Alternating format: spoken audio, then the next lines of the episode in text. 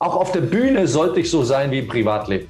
Mhm. Und im Privatleben fange ich sehr oft mit etwas Wichtigem an, um meinen anderen, um meinen Gegenüber zu beeindrucken, um ihn zu fesseln.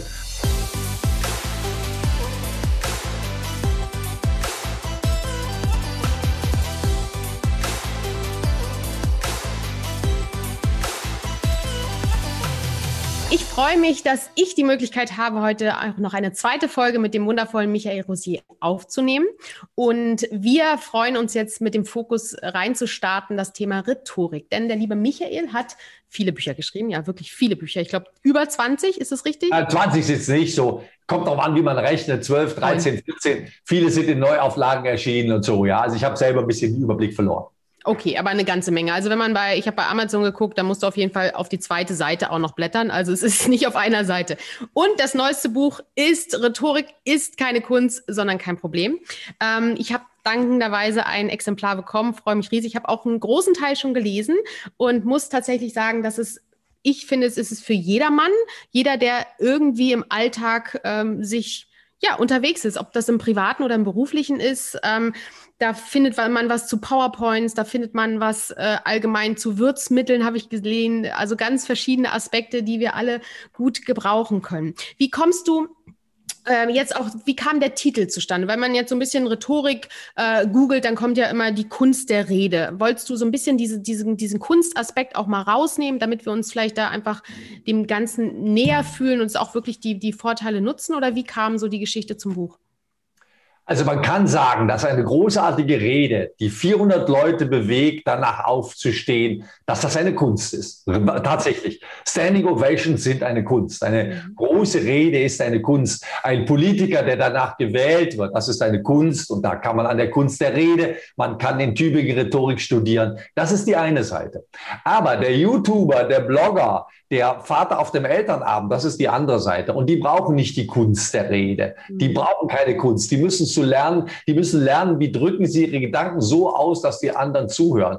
Die müssen lernen, wie bewegen sie ihre Mannschaft, wie, wie, äh, wie motivieren sie ihre Vertriebsmannschaft, wie erklären sie das neue Produkt. Ja? Und das hat nichts mit Kunst zu tun. Ja? Also nehmen wir ein großes Krankenhaus, ähm, der Chefarzt äh, hat neue Handschuhe und die Handschuhe reißen beim Operieren. Also ruft er den Einkäufer an und sagt, ich will diese scheiß Handschuhe nicht, die funktionieren nicht. Kriegt der andere Handschuhe? Nein, der kriegt keine andere Handschuhe, mhm. weil der Einkäufer sagt, so redet der nicht mit mir. Mhm. Ja? Und ganz davon abgesehen, dass er tausend Handschuhe noch da liegen hat und dass der Verkäufer von den Handschuhen eine Wohnung im Tessin hat, wo er immer Urlaub macht.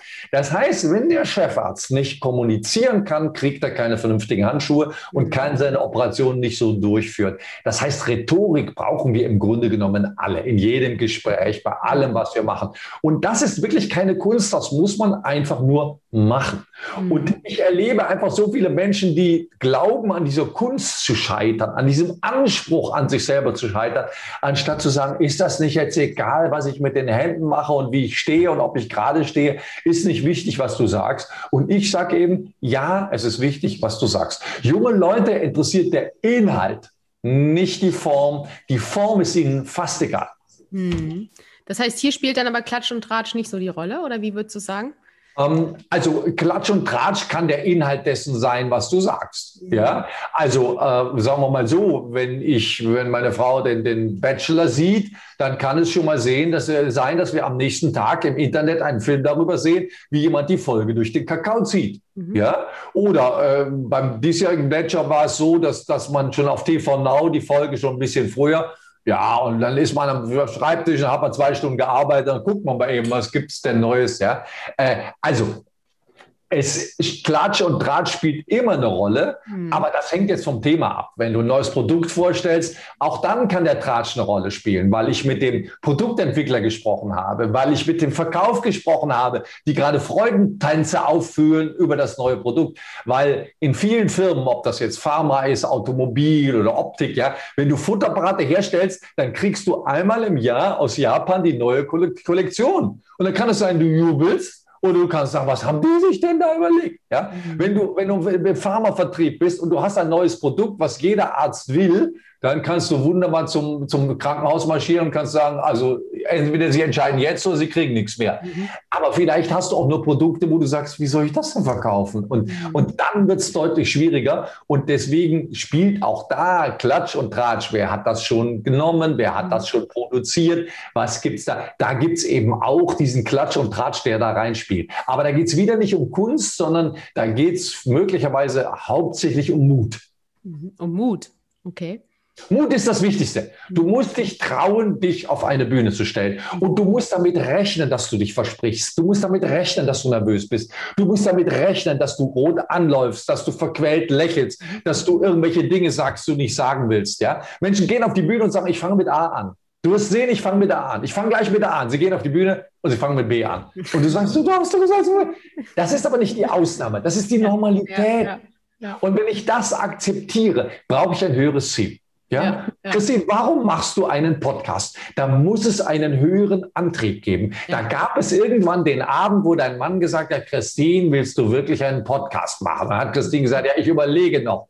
Sagt dein Mann, dann teil mir mit. Und irgendwann kam der Punkt, wo du sagst, ich mache das jetzt. Mhm. Und dafür gab es einen höheren Antrieb. Und der höhere Antrieb hat dich alles andere vergessen lassen. Mhm. Ja? Du musst dir jetzt jemanden suchen, der das schneidet. Du musst die Ausrüstung, du musst die Themen, du musst dich dem allem aussetzen. Aber Immer wenn du dich an das höhere Ziel erinnerst, sagst du, ich mache das. Mhm. Ja? Mhm. Wenn, der, wenn der Verkäufer geht nicht gerne zum Kunden, mhm. aber wenn er danach mit dem Auftrag wiederkommt, hat er ein höheres Ziel und das motiviert enorm. Ja? Mhm. Also manchmal ist die Gage, die ich bekomme, ein enormer Motivator, auf eine Bühne zu gehen, wo das Mikrofon fehlt, wo kein Licht ist, wo nur der halbe Zuschauerraum besetzt ist, weil die anderen gerade beim Kanufahren sind, ja, wo sie sich eigentlich ein anderes Thema gewünscht haben oder, oder, oder. Aber es gibt einen Grund oder es muss einen Grund geben, warum ich das mache. Und wenn der stark genug ist, ertrage ich alles andere. Mhm. Das heißt, dann beeinflusst eigentlich auch so unsere innere Ausrichtung total unsere Rhetorik. Absolut, ja. Mhm. Weißt du, die Menschen in unserer Branche, die ein höheres Ziel haben, die die Welt verbessern wollen, die, die reich werden wollen, die eitel sind, die sind schneller, die sind effektiver. Ja, also sagen wir mal so, viele von meinen Freunden äh, gehen gerade, lassen sich früher pensionieren. Die hören auf mit ihrem ja. Berufsleben. Ich habe das Gefühl, es geht gerade erst los. Ja? Also mein schönster Tod wäre mit 85 auf der Bühne zu sterben. Äh, am besten ohne Publikum, weil ich möchte denen das nicht antun, dass ihr Referent tot ist. Ja? Aber wenn ich mir vorstelle, die nächsten 20 Jahre Golf zu spielen oder die nächsten 20 Jahre die Welt zu bereisen, im Vergleich zu den nächsten 20 Jahren Seminare und Vorträge zu halten, äh, weißt du, was ich wähle. Und äh, das ist möglicherweise ein Mindset, das ist bei mir ein bisschen anders, mhm. aber äh, es ist so und äh, ich bin froh, dass es so ist. Mhm, schön, total schön, das, das auch nochmal zu hören. Und seit wann hast du das Gefühl, dass das so, wurde es stärker mit dem, je älter du wurdest oder hat, ist das eigentlich gleich geblieben und treibt dich täglich an? Also es gibt ja diese Sprüche, hm, du wirst am Ende deines Lebens, du wirst schon zu dem finden, was du machst.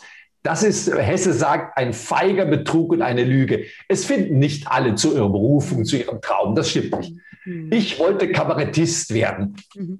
Aber wie wirst du denn Kabarettist? Und ich war kurz davor, bei der Trude Herr im Theater Kartenabreißer zu werden. Und da hat meine Mutter die Reißleine gezogen und gesagt, nein, das machst du nicht. Du gehst auf eine Schauspielschule und dann lernst du Kabarettist. Mhm. Und dann war ich auf einer Schauspielschule, habe den Prinzen von Homburg äh, gelernt, habe den Hofmarschall von Kalb in Kabale und Liebe, habe den Oberst Pickering in Pygmalion gespielt, habe das ganze klassische Repertoire. Und jetzt verkürzen wir den Weg. Heute bin ich Kabarettist.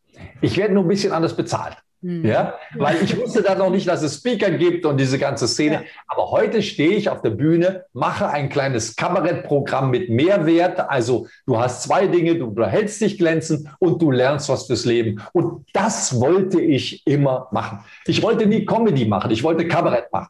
Mhm. Ja, Dieter Hildebrand haben wir zu Hause, wenn Silvester, die Lach- und Schießgesellschaft, das war Pflichtprogramm. Ja, mhm. da muss man nicht mit allem einer Meinung zu sein, aber das intelligentes Kabarett, ja, wunderbar. Also mhm. das sind die Dinge, die mich immer begeistert haben. Und ich habe das Gefühl, das mache ich jetzt. Von daher bin ich nach einem langen, verschlungenen Weg, ich habe auch Drehbücher geschrieben, aber irgendwann magst du eben nicht mehr für den Bergdoktor schreiben und der Regisseur kann das da nicht verfilmen und die Redakteurin macht die schönsten Szenen raus. Also das macht irgendwann keinen Spaß. Irgendwann möchte ich meine eigenen Sachen machen und die mache ich jetzt. Von daher bin ich, äh, ja, wenn man in der Zugsprache oder in der Reisesprache geht, ich bin angekommen und äh, genau da, wo ich hin wollte, ohne dass ich, als ich losging, genau wusste, wo ich hin wollte. Schön. Schön.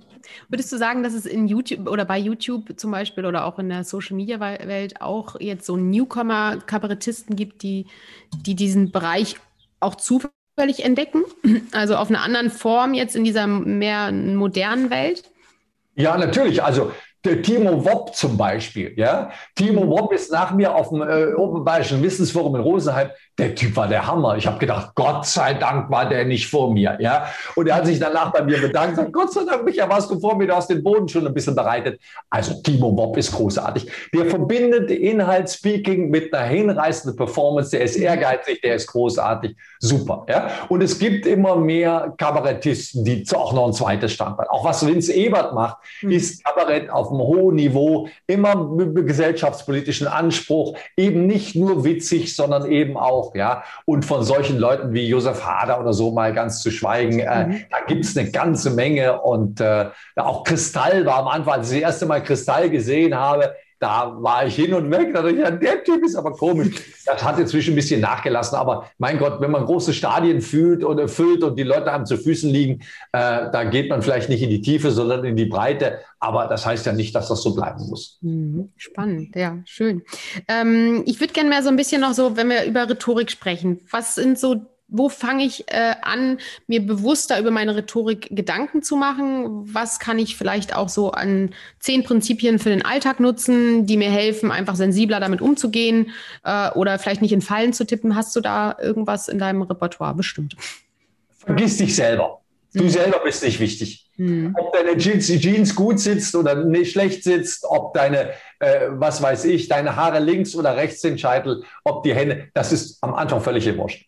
Du musst etwas zu sagen haben, was die Leute interessiert. Mhm. Da musst du sehr kritisch sein. Ja? Mhm. Im Moment gibt es eine Flut von Büchern, in denen Menschen etwas nachkauen, was andere Menschen herausgefunden haben. Mhm. Da gibt es einen Wissenschaftler, der findet etwas heraus, schreibt darüber ein Buch. Dieses Buch lesen andere und sagen das nochmal schlechter in anderen Worten. Also, mhm. das ist Blödsinn. Wenn du mhm. etwas zu sagen hast, vielleicht schaffst du es, den Wissenschaftler zu übersetzen, dann wird es wieder interessant. Mhm. Vielleicht schaffst du es, ihn so zu sagen, dass ich ihn besser verstehe, dann wird es wieder interessant. Mhm. Also du musst etwas zu sagen haben und du selber nimm dich nicht so wichtig. Ja? Natürlich kannst du irgendwann mal zu Elisabeth Motsche oder zu Petra Waldbinghaus gehen und sagen, sag mir mal was über meinen Aufzug und guck mal meine Kleidung an und meine Brille und so. Und dann tun die das. Das kann man machen. Aber das ist nicht das Wichtigste. Es gibt Professoren im Internet, die machen in roten Turnschuhen und roten Turnhosen. Einer hat eine kurze rote Turnhose an und sagte, ja, wenn ich gewusst hätte, dass das mal sechs Millionen Menschen sehen, hätte ich mich umgezogen. Wusste aber nicht. Und der Vortrag ist großartig. Ja, ja. Toll. Also da gibt es ganz, ganz viel. Und wenn wir uns selber nicht so wichtig nehmen, dann kann das eine große, eine große Hilfe sein. Mhm. Das Zweite ist, auch auf der Bühne sollte ich so sein wie im Privatleben. Mhm. Und im Privatleben fange ich sehr oft mit etwas Wichtigem an, um meinen anderen, um meinen Gegenüber zu beeindrucken, um ihn zu fesseln. Und das sollte ich auf der Bühne auch tun. Ich mhm. beginne mit etwas Wichtigem.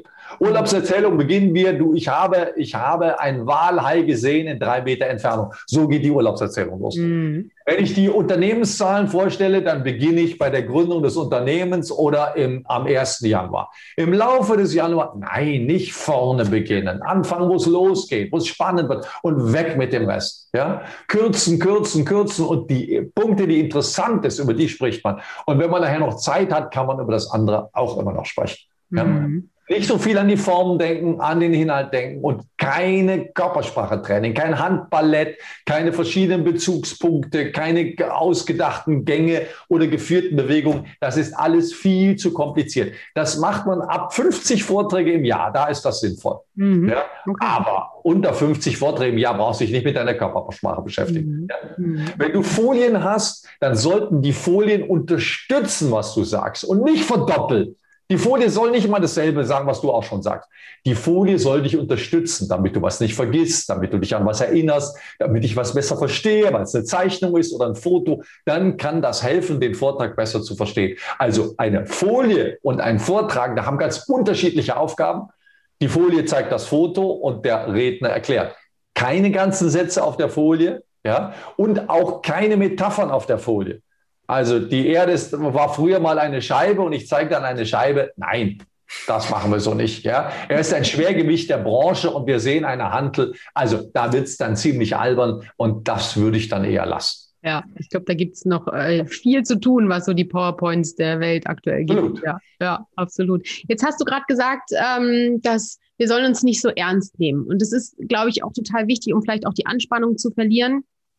Ich erlebe nur häufig, dass Frauen sich häufiger mal ernster nehmen sollten. Wie kriegt man da so eine Balance hin, sich doch auch selbstbewusst irgendwo hinzustellen, sich aber trotzdem nicht zu ernst zu nehmen, um die Anspannung loszulassen? Wie kriegen wir das?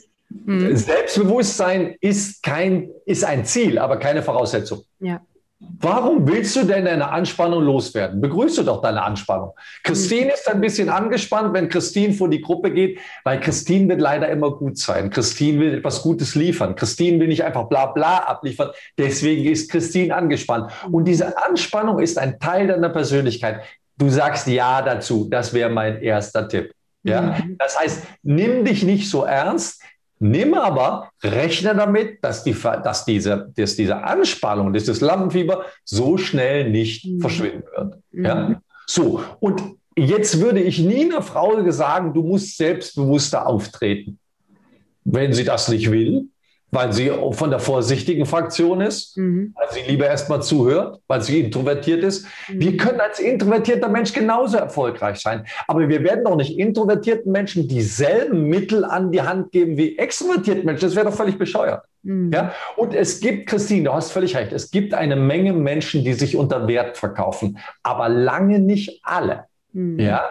Das heißt, die, die sich unter Wert verkaufen, dem müssen wir jetzt Mut machen. Und sagen wir mal so, ähm, wenn du ein, eine Wohnung hast mit Blick auf den Sternberger See, wenn dein Liebling dich abends in den Schlaf massiert und deine Kinder gute Noten mit nach Hause bringen, wer soll dich aus deiner gottgelebenen Balance werfen? Ja, aber wenn dich der Nachbar mit dem Rasenmäher beim Mittagsschlaf stört, ja, dein Mann, dein Mann verschwindet, wenn er nach Hause kommt in deinem Arbeitszimmer und die Kinder essen auf eine Art, dass du dich selber übergibst, dann wird alles schwierig. Verstehst du? Ja, ja, ich, hab, ich, war mal mit einer Frau verheiratet, die hat mir den ganzen Tag das Gefühl gegeben, dass ich ein Dödel bin. Und dann kannst du nicht zu jemand hingehen und sagen, ich will jetzt 5000 Euro für den Vortrag.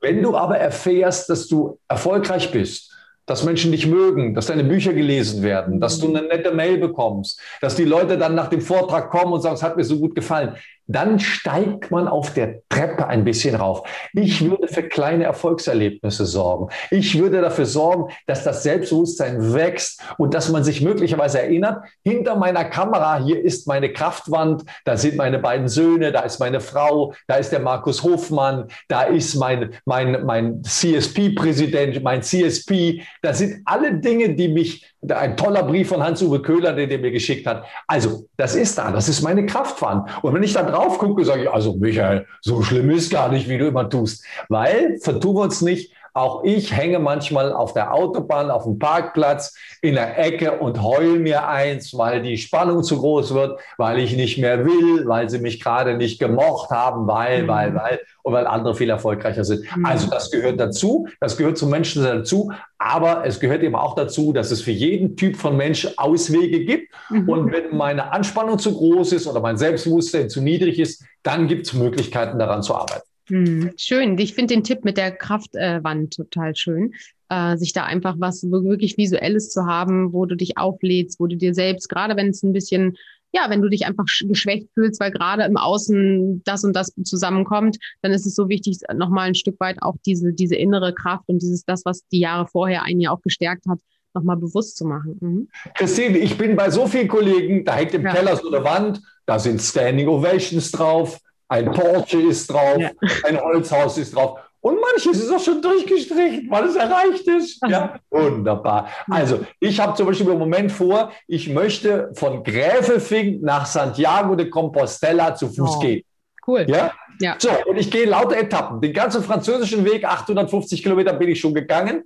Den deutschen bin ich gegangen. Gräfelfing-Lindau ist schon erledigt. Im Moment bin ich in der Zentralschweiz angekommen. Irgendwann werde ich alle Lücken geschlossen haben und ich bin den ganzen Weg gegangen. Die schönsten Teile mit meiner Frau, die nicht so schönen Teile ohne meine Frau. Das ist so ein Ziel, ja. Und so Ziele zu haben, ist etwas Wunderbares. Das heißt, wenn ich drei Tage frei habe, fahre ich in die Schweiz, steige aus dem Zug aus, wandere drei Tage, steige wieder in den Zug ein und fahre zurück. Herrlich. Ja. Mhm. Kann das Leben schöner sein? Nein, Herrlich. kann es nicht. Ja, ja, so schön. So schön. Vor allen Dingen, weil du so das, das, das fügt auch nochmal, ähm, wenn, wenn wir so ein bisschen auf den ersten Teil unserer, unsere, unsere Aufnahme sehen und auf den zweiten Teil, fügt es sich auch so ein bisschen zusammen. Ne? Also so, wir können im Außen nur stark sein, wenn wir wirklich auch immer auf uns achten und äh, schauen, was uns auflädt, was wir brauchen, was, wir, was uns erfüllt, ähm, um wirklich dann Wirkung durch Kommunikation oder auch mit zu wirken auf einer Bühne oder in, in Vorträgen oder wo auch immer. Es letztendlich fällt es ja immer wieder auf uns selbst zurück. Wie sieht's hier aus? Oder nimm nur mal diese Technik hier. Guck ja. mal, von, wenn wir zu vor 20 Jahren gewusst hätten, dass wir eines Tages Bild telefonieren werden, wir hätten es nicht fassen können. Ja, wir würden, und nur weil wir gezwungen sind, es durch die Corona-Krise zu tun, finden wir das auf einmal so ätzend. Nein, das ist nicht ätzend. Ätzend ist, dass wir so wenig raus konnten, dass wir nicht mehr in Restaurants waren, dass unser Urlaub beschnitten war, dass wir diese blöden Masken tragen wollen. Und weil das alles so ätzend ist, deswegen finden wir den Monitor auch noch so ätzend. Aber die Tatsache, dass Christine und ich uns jetzt wunderbar unterhalten können und wenn wir hier ausmachen, gehe ich nach nebenan und bin wieder bei meiner Familie, das ist großartig. großartig das ja. heißt nicht, dass wir uns nicht auch one-to-one -one treffen können. Ja. Aber was wir da für Möglichkeiten haben, das ist fantastisch. Und da kann man auch sehr viel Ehrfurcht vorbekommen, anstatt immer nur zu schimpfen, dass wir vor der blöden Kamera sitzen und dass man ja. sich ja nicht anfassen kann. Nein, nein, das ist, wenn wir nicht gezwungen worden wären, würden wir es noch ein bisschen mehr schätzen können. Ja, ich, das finde ich so, so zutreffend. Also ich sehe da auch ganz, ganz viele Vorteile. Und ich bin mega, mega dankbar, wirklich, Michael, dass du mir die Option dadurch gegeben hast, weil in Live hätten wir es wahrscheinlich nicht so schnell möglich machen können. So haben wir die Möglichkeit, wirklich auch ja, über eine Stunde gemeinsam genutzt zu haben. Ich bin mega dankbar, denn das war für mich jetzt auch so ein kleines Personal Coaching, muss ich sagen. Hab viel mitgenommen. Äh, das rattert hier und äh, da werde ich auf jeden Fall ja gucken, was, was ich brauche, um mich selbst auch zu unterstützen. Ich hoffe auch, auch, dass ihr ähm, ganz viel mitgenommen habt. Ich bin mir ziemlich sicher und guckt bitte, es gibt ganz großartige Bücher von Michael und das Neueste, ich halte es nochmal in die Kamera, Rhetorik ist keine Kunst, sondern kein Problem, ist sehr, sehr, sehr wertvoll für unterschiedlichste Lebenslagen. Ich danke euch, dass ihr dabei wart wünsche mir, es wäre großartig. Also wenn ihr persönlich mir einen Gefallen tun wollt, teilt gerne die, die Folge bei Instagram, bei Facebook oder auch bei LinkedIn. Und ähm, ja, dann erreicht das noch mehr Menschen. Lieben Dank an dich, Michael. Ganz, ganz toll, dass du dabei warst und vielleicht machen wir es nochmal. Danke an euch alle. Hat großen Spaß gemacht. Ich hoffe, dass viele zuhören. Ich bin mir ziemlich sicher. Dankeschön, ja. Tschüss. Tschüss.